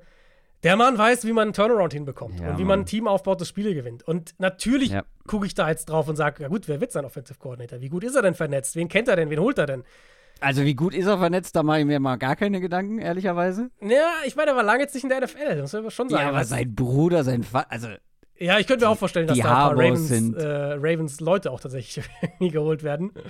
Ähm, Ich meine, sein Bruder hat jemanden aus Michigan geholt, oder? Für seine Defense. Oder bin ich da McDonald, ja gut, aber der war vorher auch bei den Ravens. Das war ja so eine. Ja, stimmt, aber trotzdem. Es stimmt, ja. Er kam direkt Ähm, aus Michigan. Also zum Beispiel Defensive Coordinator gibt es ja auch, ich weiß nicht, das, ich, weiß, ich glaube es ist noch nicht offiziell, aber da- dass, der, dass er den mitnimmt von Michigan. Offensive Coordinator stand jetzt noch offen. Ich habe noch nichts Fixes gesehen. Ähm, ich bin natürlich auch gespannt, wie die Personellseite funktioniert, weil jetzt der neue GM kommt ja jetzt erst. Wir können alle davon ausgehen, dass Harbaugh da viel mitbestimmen wird. Mhm. Funktioniert das so? Aber für mich ist das der Best Case für die Chargers, weil ich glaube, so einen Head Coach hat diese Franchise einfach dringend gebraucht. Ja, da haben wir ja schon drüber gesprochen, dass diese, dass diese Franchise viel mehr braucht als einen guten Koordinator als Head Coach. Sie hatten einen Ja. guten Defensive Coordinator jetzt, das hat dann aber äh, mit allen anderen Aspekten offensichtlich nicht gut hingehauen. Sie brauchen jemanden, der, wie hast du es genannt? GM Head Coach? Nee. CEO. CEO Head Coaches. So eine Persönlichkeit, der nachhaltig eine Franchise verbessern und zum Erfolg führen kann. Mit den richtigen Koordinatoren. Aber ja, ich finde es die perfekte Richtung. Ähm, ich glaube, wir hatten auch mal über Wunschkandidaten gesprochen. Da habe ich ihn genannt für die Chargers. Ey, die Chargers werden nächste Saison mal wieder sehr, sehr spannend. Äh, ich muss wieder aufpassen, mich nicht einem Hype hin, hinzugeben. Aber Jim Harbaugh zurück in der NFL. Wir sprechen da seit mehreren Jahren drüber. Jetzt hat er sich Mhm. gekrönt bei Michigan und jetzt ist, glaube ich, genau der richtige Zeitpunkt zurückgekommen, äh, zurückzukommen. Und wie du schon gesagt hast, ich glaube, er ist einer der erfolgreichsten äh, NFL-Coaches aller Zeiten, wenn man sich äh, seinen, seinen Stint anguckt im Vergleich. Gut, die Sample Size ist klein, aber dafür war sie sehr erfolgreich, diese Ja. Sample Size. Ähm, Raheem Mo Morris hast du schon angesprochen, denn der wird relativ überraschend neuer Head Coach der Atlanta Falcons und nicht Bill Belichick. Mhm. Mhm, ja, es scheint ja wirklich so zu sein, dass es eigentlich mit Belichick schon weit fortgeschritten war und ja, wer weiß, vielleicht wollte er dann zu viel, vielleicht haben die Falcons sich das dann doch nochmal irgendwie gesagt, na, das ist doch nicht so ganz der richtige Weg. Morris finde ich super spannend. Es gibt natürlich keine ideale Formel für Head Coaches, also dass man sagt, ja, idealerweise warst du so und so lange Playcaller und idealerweise hast du dies und jenes gemacht. Aber ich finde den Werdegang von Morris schon ziemlich gut, ehrlich gesagt, und halte das auch für für relativ vielversprechend jetzt, was seine, was seine Aussichten angeht. Der war ja schon mal Head Coach, super jung, 2009 bis 2011 bei den Bucks. Ähm, nachdem die sich von Gruden getre- ge- getrennt haben, da war der, ich glaube, 32 oder so, als, oder 33, als er angefangen hat. Und gut, das hat nicht geklappt. In drei Jahren 3 und 13, 10 und 6 und 4 und 12 gegangen. Wurde dann entlassen in Tampa, aber da war er ja immer noch erst Mitte 30 und dann halt wieder Position Coach. Dann war er Dan Quinns Assistant Head Coach in Atlanta. Also war er schon mal da. War ja auch der Interim Head Coach dann in Atlanta, als Quinn entlassen wurde. Ähm, für, für mehr als eine halbe Saison. Und dann halt nach LA, hat diese, diese Defense von Bretton Staley übernommen, die, was natürlich auch so ein Ding war, ja, können die das aufrechterhalten und, und er musste sich da ein bisschen anpassen, er musste ein paar Dinge umbauen, hat dann gerade dieses Jahr super viel aus einer Unit rausgeholt, wo wir alle vor der Saison da standen und gesagt haben, Aaron Donald und ja, wer noch so? Ähm, geht für mich aber auch so ein bisschen in diese Richtung, wir wollen einen, einen Leader, wir wollen jemanden, der dieses Team führt und, und eben, wie gesagt, CEO-mäßig aufbaut und halt nicht unbedingt jetzt den nächsten tollen Playcaller, auch wenn Morris das defensiv absolut drauf hat. Das will ich ihm jetzt hier gar nicht irgendwie unterschlagen. Wie wir das jetzt häufig auch bei Coaches gesehen haben, die von Shannon oder McVay gehen und von der defensiven Seite kommen, wird der Offensive, Offensive Coordinator mit ihm kommen. Nämlich Zach Robinson kommt äh, von den Rams nach Atlanta, wird der Offensive Coordinator sein. Und das ist halt auch nicht einfach nur ein, den kenne ich, also nehme ich den mit, äh, Ding, sondern Robinson war ein begehrter Kandidat dieses Jahr. Die Bears äh, hatten schon erste Gespräche mit ihm, die Saints, die Patriots auch. Die Bucks hatten ihn angefragt, nachdem sie jetzt Dave Canals verloren haben. Und so, natürlich haben wir Robinson jetzt noch nicht gesehen in dieser Rolle. Aber die Idee ist natürlich schon so: okay, du kriegst jetzt hier wahrscheinlich eine ganz gute Defense, du kriegst einen Headcoach, der mehr in diese CEO-Rolle aber rutscht. Gerade auch im Vergleich zu dem, was die Falcons jetzt bisher hatten. Und dann bekommst du einen jungen offensiven Playcaller mit der Idee, der geht so in diese McVay-Richtung, was ja auch keine komplette Abkehr jetzt von, von Arthur Smith ist aus den letzten Jahren. Hm. Ehrlicherweise, für mich macht das die Falcons auch zu einem sehr, sehr starken Kandidaten für Kirk Cousins im Frühjahr, weil das würde jetzt extrem gut passen. Auch die Falcons werden wir genau unter die Lupe nehmen in der Offseason. Eine spannende Verpflichtung, aber ich habe es ja eben schon gesagt, also Bill Belichick guckt ein bisschen dumm aus der Wäsche, ne? weil es klang ja schon sehr danach, Ja. dass Belichick in Atlanta landet. Ja, und, und jetzt müssen wir eigentlich davon ausgehen, dass er keinen Posten bekommt. Also sind zwar noch das zwei offen. Ähm, aber also Washington. Aber es, wär, es würde ihn quasi dazu zwingen, zu dem, was ich ihm in aller Bescheidenheit geraten habe. Hör auf, Bill. Lass es gut Nee, sein. weißt du, was passieren wird? Der wird halt, der wird wahrscheinlich bei irgendeinem Network ein paar Mal auftauchen, aber ab Woche, boah, sagen wir mal, 4, 5 der kommenden Saison, jedes Team, das struggelt, wo der Headcoach angezählt ist, werden wir über Belichick reden. Und vor allem, weil die Prognose ist, glaube ich, immer noch, ist immer noch alive, die Cowboys. McCarthy, Ja. wir wissen, dass der keinen neuen Vertrag kriegt. Das heißt, er geht als, als in, in sein letztes Vertragsjahr. Wenn es bei den Cowboys mies läuft zum Starten die kommende Saison, dann wird es einfach so viele Belichick-Cowboy-Stories überall geben, dass wir uns nicht davor retten können. Also du glaubst wirklich, Belichick kriegt jetzt erstmal nichts. Ich glaube nicht, weil also Washington und Seattle sind noch offen und alles, was man da hört, ist, dass die auf Coordinators warten, die jetzt diese Woche noch aktiv waren. Ich denke, es handelt sich vor allem um Ben Johnson und Mike McDonald, also den Defensive Coordinator der Ravens und den Offensive Coordinator der Lions. Die sind ja jetzt beide frei. Also die können jetzt ihre Interviews führen. Das heißt, ich könnte Ja. mir auch vorstellen, dass wir diese beiden Posten in dieser Woche recht zeitnah äh, besetzt bekommen. Und dann müssen wir noch kurz über die Panthers sprechen. Die haben auch einen neuen Headcoach gefunden. Und wir bleiben da voll und ganz in derselben Division. Dave Canals ist neuer Headcoach der Carolina Panthers. Ich frage dich mal zuerst, wie findest du das? Ich habe da relaf relativ wenig Emotionen tatsächlich Mhm. drin, weil ich weiß, dass Dave Canals hier und da einen gewissen Hype hatte. Mhm. Also ein Ich bisschen wie Bobby Slowick halt war. So ja, aber zum Beispiel, wenn du mich gefragt hast, wer, wer war die geilere von, also welche Offense hat mich strukturell mehr beeindruckt? Mhm. Dann bin ich bei Bobby Slowick, dann bin ich bei den Texans. Und Dave Canals hatte für mich immer wieder so ein paar Phasen, wo ich viele Dinge an dieser Offense nicht verstanden habe, beziehungsweise wo viele Dinge auch nicht funktioniert haben. Alleine wenn ich ans Run-Game der, der Bucks denke dieses Jahr oder die letzten, äh, im, ja, im Laufe dieser Saison. Also hätte ich Bobby Slowick wahrscheinlich spannender gefunden. Vielleicht äh, tue ich ihm da aber auch Unrecht, wenn du mich so fragst. Ich finde, es gibt halt zwei Herangehensweisen. Die erste ist, dass ich das für eine sehr gute Lösung für Bryce Young halte. Ähm, Ja. Canals war der Quarterbacks-Coach in Seattle vorletztes Jahr, als Geno Smith äh, seine Saison da aus dem Mhm, Nichts mhm. hatte. Und dann eben jetzt vergangene Saison Offensive Coordinator in Tampa, wo Baker Mayfield eine seiner, muss man ja sagen, eine seiner besten NFL-Saisons hatte. Auf jeden Fall. Ich finde halt, er hat gezeigt, dass er versteht, wie man die Qualitäten eines Quarterbacks unterstreicht und seine Schwächen entweder versteckt oder halt daran arbeitet. Und ich meine, das ist alles extrem wichtig für Bryce Young nach dieser Rookie-Saison, die er hatte. Total, total. Und dann im nächsten Schritt kann man natürlich argumentieren, dass die Zukunft von Bryce Young auch das wichtigste Thema irgendwo für die Panthers ist. Also einen Headcoach zu, zu priorisieren, der dir da gute Aussichten gibt, ist dementsprechend auch nicht die schlechteste Idee. Gerade so bei diesen jungen Playcallern so kann man auch sagen, naja, bist du lieber ein Jahr zu früh als zu spät, weil, sind wir auch da ehrlich, Carolina hätte wahrscheinlich Schwierigkeiten gehabt, einen Top-Kandidaten an Land zu ziehen. Also ein Ben Johnson glaube ich nicht, dass der Bock auf diesen Job hat. Und der Vertrag unterstreicht es ja auch so ein bisschen. Der kriegt einen Sechs-Jahres-Vertrag. Also, ähm, das heißt, die mussten ihm schon was bieten, dass er da hinkommt. Ja, ja. Die kritischere Herangehensweise wäre für mich halt, dass sich hier strukturell nichts verändert. Wir hatten ja über den GM schon gesprochen, denn morgen, den sie intern befördern, Panthers-Spieler gewesen von 2001 bis 2007, jetzt seit 21 als Assistant GM wieder in Carolina. Und äh, Dan Morgan war auch schon von 2010 bis 2017 in verschiedenen Rollen bei den Seahawks. Weißt du, wer auch schon in dieser Zeit bei den Seahawks war? Na, Dave Canals natürlich. Und wenn man jetzt natürlich, ja. Devil's Advocate spielt, kann man natürlich sagen, ja, sie wollten halt einen Offense-Coach, von den Top-Kandidaten kriegen sie keinen. Dann befördern sie den GM intern und der holt halt den verfügbaren Kandidaten, den er kennt. Das ist jetzt zu harsch, das ist jetzt nicht meine Meinung, aber ne, es gibt zumindest die negative Sichtweise auch darauf. Ich denke, für Bryce Young kann das, wie gesagt, sehr, sehr gut sein. Ob es als Head Coach klappt, keine Ahnung, aber das wissen wir fairerweise bei keinem.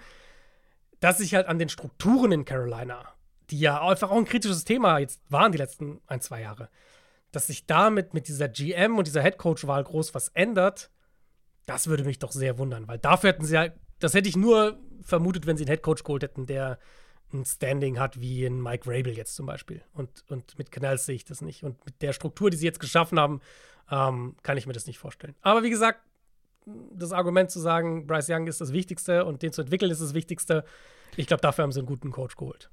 Ja, ich könnte mir allerdings vorstellen, dass Panthers-Fans jetzt auch nicht, also dass sie so ein ähnliches Gefühl haben wie ich. Ja, interessant, aber Euphorie löst es jetzt nicht aus. Oder? Ja, wobei es wahrscheinlich, also ich glaube, die Panthers hatten, hätten keinen Headcoach ja, du, ja, ja, ja, können, ich, ja, das, der Euphorie ja. auslöst. Das ist ähm, gut möglich. Was auch gut möglich ist, dass wir jetzt am Ende dieser Folge angekommen sind. Ein langer Montag mit Headcoaching, Verpflichtungen, aber eben auch mit beiden Conference Championship Games.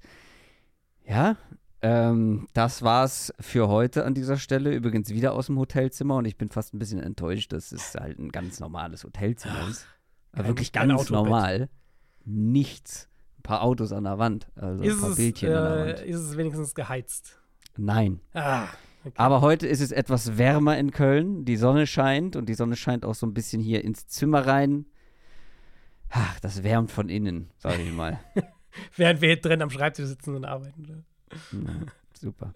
ähm, das soll es für heute gewesen sein. Montag, wie immer am Montag, aber der vorletzte für dieses Jahr. Nächste Woche, beziehungsweise, nee, diese Woche, wir sind ja schon in der neuen Woche, gibt es unsere Award-Show. Da freuen wir uns Mhm. sehr drauf. Dann die Woche drauf Super Bowl Preview. Und dann war es das auch schon wieder mit der Saison 2023, 2024. Aber da genießen wir nochmal die letzten Züge und verabschieden uns für heute. Bis zum nächsten Mal. Tschüss. Ciao, ciao.